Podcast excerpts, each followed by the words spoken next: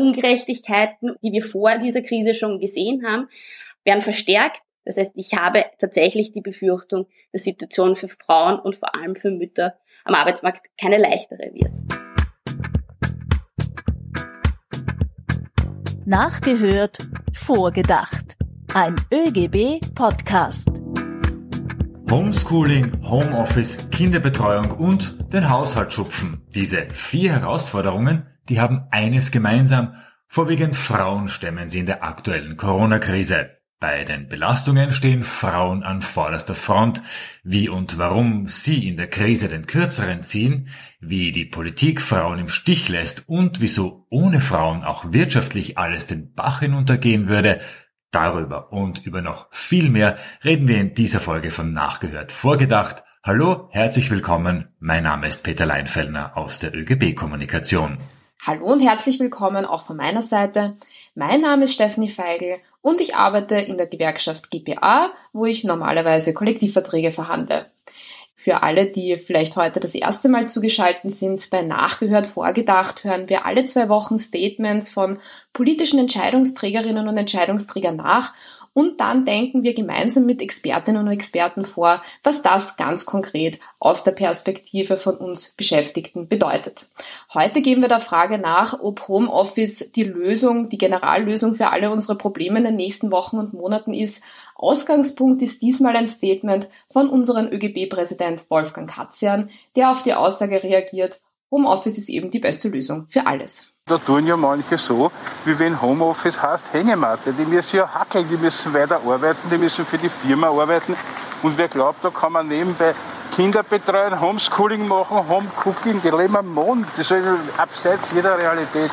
Wie die Realität tatsächlich ausschaut, darüber reden wir jetzt und äh, ganz kurz auch der Hinweis, dass wir auch die heutige Folge Corona-bedingt via Internet aufnehmen. Bitte um Entschuldigung, falls die Tonqualität nicht immer ganz optimal sein sollte. So, zu unseren Gästen. Heute ist Katharina Mader bei uns. Sie ist Volkswirtin an der Wirtschaftsuniversität Wien und sie hat eine groß angelegte Studie zum heutigen Thema geleitet. Hallo Katharina. Hallo und danke für die Einladung. Ebenfalls zugeschaltet ist Elisabeth Scherrer. Sie ist diplomierte Pädagogin und unterrichtet selbst Schülerinnen im Alter zwischen 13 und 19 Jahren. Außerdem untersucht sie an der Uni Salzburg, welche Auswirkungen Druck und Vitalität während der Pandemie auf die Schülerinnen haben. Hallo Elisabeth. Hallo und danke für die Einladung. Wir haben jetzt den dritten Lockdown hinter uns. Wir kennen das ja mittlerweile leider zu gut. Homeoffice, wo es geht, die Schulen sind zu, also Homeschooling und das Familienleben an sich, das muss dann auch noch organisiert werden. Schultern Frauen hier nach wie vor die Hauptarbeit? Diese Frage würde ich jetzt gerne an dich stellen, Katharina. Was wir ganz stark gesehen haben, war, dass Frauen die größten Anteil ähm, dieser zusätzlichen unbezahlten Arbeit, die da in die Haushalte gekommen ist, im Zuge eben von Kinderbetreuung, aber auch die zusätzliche Hausarbeit, die notwendig war, wenn alle Menschen im gleichen Haushalt zur gleichen Zeit sind, dass da die Frauen den größten Teil geschultert haben und dass ähm, die Mehrfachbelastungen vor allem übers gleichzeitige Erwerbstätigsein enorm waren. Also Alleinerzieherinnen waren ganz speziell ähm, auch in ihrer gesundheitlichen Situation über diese Belastungen betroffen. Aber auch Mütter in Paarhaushalten mit Kindern unter 15 waren ganz massiv betroffen. Jetzt gibt's ja das geflügelte Wort von Männern als das starke Geschlecht. Wenn ich mir das jetzt so anhöre, können wir dieses Sprichwort jetzt quasi kübeln, weil es ja gerade oft Frauen sind, die in der Partnerschaft und in der Familie eine besonders hohe Leistungsbereitschaft unter Beweis stellen? denke mir schon, ähm, vor allem Frauen, die Kinder haben, haben eine, eine Wahnsinns ähm, äh, geleistet, haben dafür aber auch ihre Arbeitsstunden, also ihre Erwerbsarbeitsstunden zum Beispiel reduzieren müssen, weil sich das einfach in 24 Stunden nicht ausgeht. Und ich denke mir, das ist eins der Ergebnisse unserer Studie tatsächlich, dass die allererste Rückmeldung von Müttern mit Kindern unter 15 war, äh, mein Tag hat jetzt keine 24 Stunden gehabt, sondern der hat 36, vielleicht sogar 42 Stunden, wenn ich all das, was ich an einem Tag nebeneinander, ähm, hintereinander mache, ähm, aufschreiben würde. Und ähm, so eine Belastung jetzt über fast ein Jahr auszuhalten, das braucht schon ganz schön viel Stärke. Du hast ja jetzt ein bisschen metaphorisch gesagt, dass Frauen circa 36 Stunden am Tag arbeiten, sei es jetzt am Arbeitsplatz, im Homeoffice oder mit den Kindern.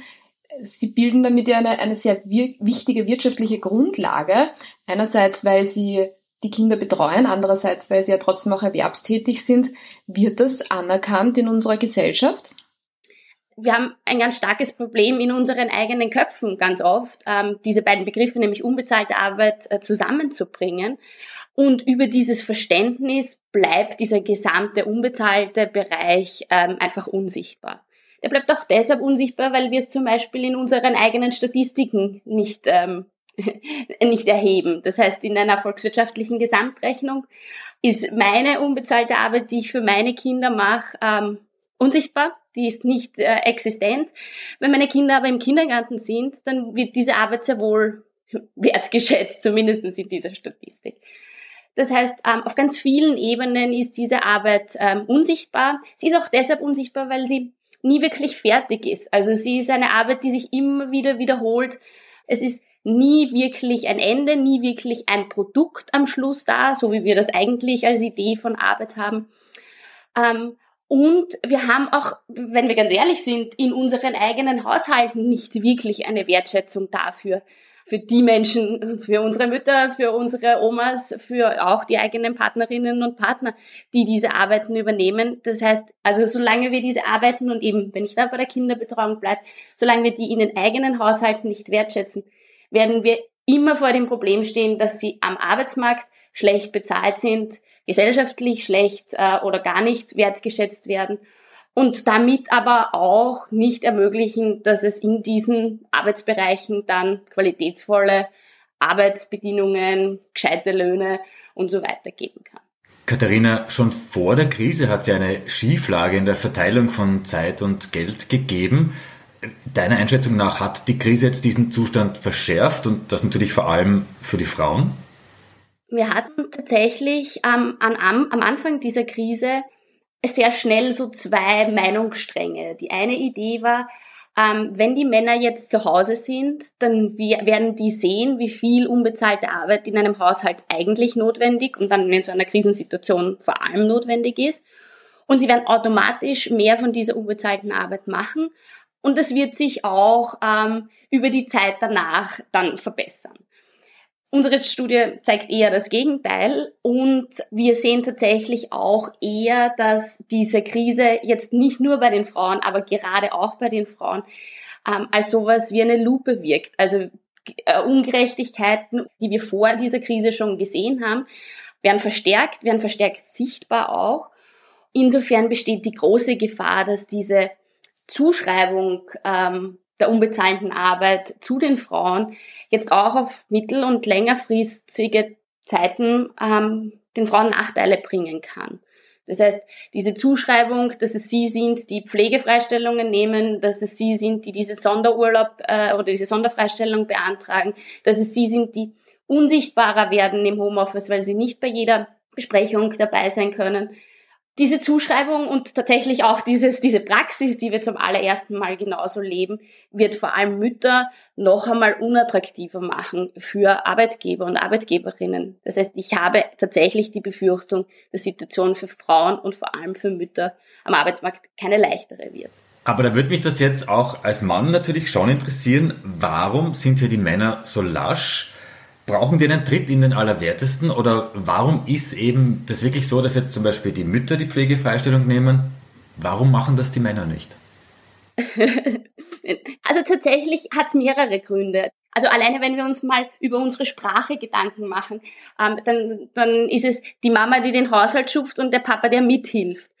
Tatsächlich haben auf der anderen Seite aber auch ganz starke ähm, Mobbing-Vorfälle von Vätern, die eben in Karenz gehen wollen, die Pflegefreistellungen nehmen wollen, solche Geschichten wie, äh, no, macht die Gattin leicht Karriere. Das kann man heutzutage einer Frau nicht mehr wirklich sagen, weil das, ja, das, da, da ist das Diskriminierungsgesetz hart genug mittlerweile, aber dem Mann kann man es noch sagen. Das heißt, ich denke mal, da gibt es ganz viele Baustellen und die eine Baustelle ist sicher die, dass Männer ihre Rolle als Väter aktiv einnehmen und eben auch vor Arbeitgebern und Arbeitgeberinnen verteidigen. Ähm, ich glaube, damit können wir ganz viel Veränderung anstoßen. Elisabeth, wir haben jetzt ganz viel von unbezahlter Arbeit von Frauen gehört. Jetzt äh, möchte ich mal dich fragen, wie du das als Lehrerin erlebt hast. Wer waren da für dich jetzt deine Hauptansprechpartner und für deine Kolleginnen und Kollegen? War das so, wie wir das jetzt beschrieben haben, dass das hauptsächlich Frauen waren oder wie hast du das erlebt? Naja, nachdem ich in der Oberstufe unterrichte und bei uns die Schülerinnen und Schüler zu ein Drittel circa volljährig sind, haben wir nicht sehr viel Kontakt zu den Eltern gehabt. Aber dennoch äh, sind es bei mir aus meiner Erfahrung 30 Prozent Mütter und 40 Prozent Väter. Also ich kann jetzt nicht sagen, dass ich vorrangig nur mit Frauen gesprochen habe. Bevor wir jetzt auf die Kinder eingehen, wie bewertest du das? Wie kamen die Eltern mit dem Homeschooling zurecht? Konnten die die Kinder unterstützen oder meinst du, gab es da Probleme, neben ihrer beruflichen Tätigkeit genug Zeit aufzubringen, um mit dem Stoff weiterzukommen? Ja, also die größte Hürde war sicher im ersten Lockdown die IT-Ausstattung. Das heißt, viele hatten keinen Laptop gehabt, viele hatten keinen Drucker gehabt, ein mangelhaftes Internet oder gar kein Datenvolumen. Zur Unterstützung äh, habe ich das äh, in der Form nicht so mitbekommen, da viele Eltern ja auch teilweise das Fachwissen nicht haben, also Mathematik oder Rechnungswesen. Ähm, was ich aber schon mitbekommen habe, dass sie Nachhilfe organisieren mussten. Das heißt, das kostet dann natürlich auch sehr viel Geld. Wo ist der Status quo unserer Kinder, was den Lehrplan betrifft? Sind wir da sozusagen auf einem guten Pfad oder hinken die Kinder jetzt mit dem Lehrstoff hinterher, jetzt im Vergleich zu einem normalen Schulbetrieb? Und was bedeutet das dann auch für ihr zukünftiges Weiterkommen, wenn wir jetzt an ihr Erwerbsleben denken? Ja, die Frage kann ich nur aus meinem persönlichen Unterricht äh, beantworten. Ähm, Im ersten Lockdown war ja zuerst die Anweisung, kein neuer Stoff machen und erst dann nach Ostern kam die Anordnung, doch neuer Stoff machen. Äh, und ich bin sicher zwei Monate äh, mit dem Stoff hinten gewesen, muss ich ehrlich sagen. Den habe ich dann im September, Oktober eingeholt und kurz bevor wir durchgeatmet haben und gesagt haben, so, jetzt starten wir durch und jetzt äh, fangen wir mit dem neuen Stoff an, kam dann am 23. Oktober ja bekanntlich der zweite Lockdown. Und ab dem Zeitpunkt habe ich mir auch die Zeit und die Ruhe gegeben, mit den Kindern gemeinsam ein einheitliches Lerntempo zu haben. Und natürlich bin ich, und das muss ich ganz ehrlich sagen, mit dem Stoff hinten. Ich hoffe, dass wir jetzt äh, in dieser Phase mit äh, dem, mit diesem Schichtbetrieb weitermachen können. Äh, wenn es aber jetzt zu einem vierten Lockdown kommt, jetzt nochmal vor Ostern, das ja irgendwie auch im Raum steht, dann weiß ich nicht, wie es weitergeht. Und ob es Auswirkungen hat auf ihr berufliches Fortkommen. Ich persönlich bin ein optimistischer und positiver Mensch. Ich hoffe nicht. Ich weiß aber, dass die Kinder ganz, ganz viel Unterstützung brauchen, viel Motivation, viel Zusprache und natürlich auch viel Optimismus von uns Lehrkräften, dass wir das alle gemeinsam schaffen können. Ja, es ist nichts unmöglich, aber ich hoffe nur, dass wir jetzt eine Kontinuität reinbringen, eine Stabilität und dass wir so in der Form noch lange Zeit weiterarbeiten können, zumindest in diesem Schichtbetrieb. Ich glaube, an der Stelle muss man auch betonen, dass du Lehrkraft an einer berufsbildenden höheren Schule bist, an einer Tourismusschule. Ähm, ich möchte jetzt auf ein anderes Thema abseits vom Lehrstoff eingehen. Und zwar zeigen ja viele aktuelle Studien, dass die depressiven Verstimmungen, Angstzustände und so weiter in der Gesellschaft stark zunehmen und dass davon besonders oder ganz besonders junge Erwachsene betroffen sind, also vor jenen, die gerade unmittelbar vor dem Schulabschluss stehen. Hast du das als Lehrerin auch beobachtet und was glaubst du, was bedeutet das, wenn so kurz vor möglichen Eintritt ins Arbeitsleben, wo ja die wichtigsten Weichenstellungen gestellt werden, äh, derart viele Belastungen auf, äh, auf die Kinder zukommen? Ja, ich kann die Frage jetzt beantworten als Klassenvorständin einer zweiten Klasse, das heißt, die sind 16 Jahre alt. Und ich habe da jetzt im dritten Lockdown beobachtet, dass circa ein Fünftel der Schülerinnen und Schüler massive Probleme, welche Art auch immer, mit dem Lockdown haben. Und das war für mich wirklich ein erschütterndes Bild. ich denke, ich kann nur immer wieder betonen, das ist jetzt unsere Aufgabe als Pädagoginnen und Pädagogen, sie zu unterstützen, ihnen Hoffnung zu machen, dass man Probleme lösen kann. Und weil ich gerade heute auch mit Kollegen und Kolleginnen gesprochen habe, man geht jetzt in, in, diesen, in diese geteilte Klasse rein und hat irgendwie das Gefühl, vor mir sitzt so ein depressiver, halbdepressiver Haufen an jungen Leuten und ich schaue ihnen in die Augen und es ist irgendwie so still, sie sind so schaumgebremst. Äh, und da war es mal jetzt in den letzten Tagen für mich äh, ganz wichtig, mit ihnen zu sprechen, dass sie auch ihre Ängste, Sorgen loswerden und dass wir dann gemeinsam das auch in den Unterricht starten und Stoff weitermachen. Elisabeth, jetzt ähm, bist du ja heute nicht nur hier als Lehrerin einer Schule, sondern du hast, du forschst ja auch derzeit an der Uni im Rahmen deines Doktoratstudiums und hast dir eben angeschaut, welche Auswirkungen Vitalität und Druck auf 13 bis 19-Jährige haben. Möchtest du uns kurz erzählen, worum es da bei deiner Studie geht und was die zentralen Ergebnisse waren, bitte? Wir haben in einer Gruppenarbeit äh, 345 Schülerinnen und Schüler zwischen 13 und 19 Jahren zum Thema Druck und Vitalität äh, der Schülerinnen und Schüler während der Covid-19-Krise befragt. Wir konnten in dieser Studie einen signifikant negativen Zusammenhang zwischen dem wahrgenommenen Druck und der Kontrolle und der Vitalität der Schülerinnen und Schüler bestätigen. Äh, wir haben dann weiter herausgefunden, äh, dass der Druck bei Mädchen wesentlich höher ist äh, als bei Burschen. Weiters haben wir uns angeschaut, ob sich der wahrgenommene Druck nach Schultyp unterscheidet. Und da gab es keinen signifikanten Unterschied. Das heißt, der Druck war in einer neuen Mittelschule, AHS, BHS, Berufsschule und Polytechnischen Schule in etwa gleich groß. Also da konnten wir keinen signifikanten Unterschied äh, wahrnehmen. Und das war für uns dann doch sehr, sehr interessant. Vor allem der Punkt, dass bei Mädchen doch der wahrgenommene Druck äh, höher ist als bei Burschen. Könntest du nur kurz erklären, was unter Druck und Vitalität bei der Studie verstanden wird und, und hast du eine Erklärung, warum gerade bei Mädchen der Druck größer war als bei Jungen? Also unter Druck haben wir untersucht, da waren zum Beispiel die Fragestellung, ich fühle mich in der Schule unter Druck gesetzt oder ich muss immer nur das machen, was man mir sagt. Und bei Vitalität war vor allem die körperliche Vitalität, also ich stehe gerne auf oder ich fühle mich wohl, ich fühle mich vital und so weiter. Warum bei Mädchen? Äh, ich glaube, Mädchen machen, sind manchmal sensibler, machen sich mehr Sorgen, nehmen viele Dinge viel ernster und die waren hier sehr ernsthaft in ihrer Distance Learning Phase. Katharina, wir haben jetzt auch gehört, mit Kindern macht der Lockdown natürlich was, macht das Homeschooling was und sie leiden unter den neuen Bedingungen, aber auch unter den ständig wechselnden Regeln. Ähm, ist es jetzt zum Beispiel auch für die Eltern und hier offenbar vor allem für die Frauen generell ein weiterer Job geworden, die ständig wechselnden Regelungen zu verfolgen und sich auch noch darauf einstellen zu müssen?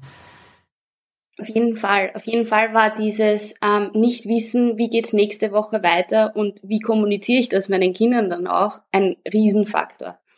Also insofern war diese ähm, dieses Regeln und neue Regelungen aufnehmen, ähm, neue auf die Mails zu warten, die dann aus dem Kindergarten oder aus der Schule kamen, ähm, wie die Umsetzung denn jetzt genau passiert. Eine Riesenaufgabe, aber auch ein unglaublicher zusätzlicher Druck. Diese von auf den nächsten Tag ähm, Veränderungen durchleben war einfach irrsinnig schwierig oder ist eigentlich noch immer irrsinnig schwierig.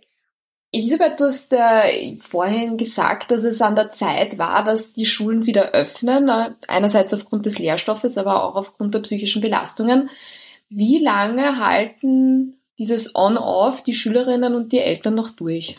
Also ich glaube nicht mehr lange. Wir haben circa meiner Wahrnehmung zehn Prozent der Schüler und Schülerinnen verloren und äh, sind, waren nicht mehr erreichbar, haben sich in diese Online-Konferenz nicht mehr eingeloggt und die hatten dann, sind auch teilweise zu den Schularbeiten nicht mehr gekommen. Also die haben sich dann manchmal leider abgemeldet, beziehungsweise wollen freiwillig wiederholen oder versuchen halt irgendwie das Schuljahr zu überstehen.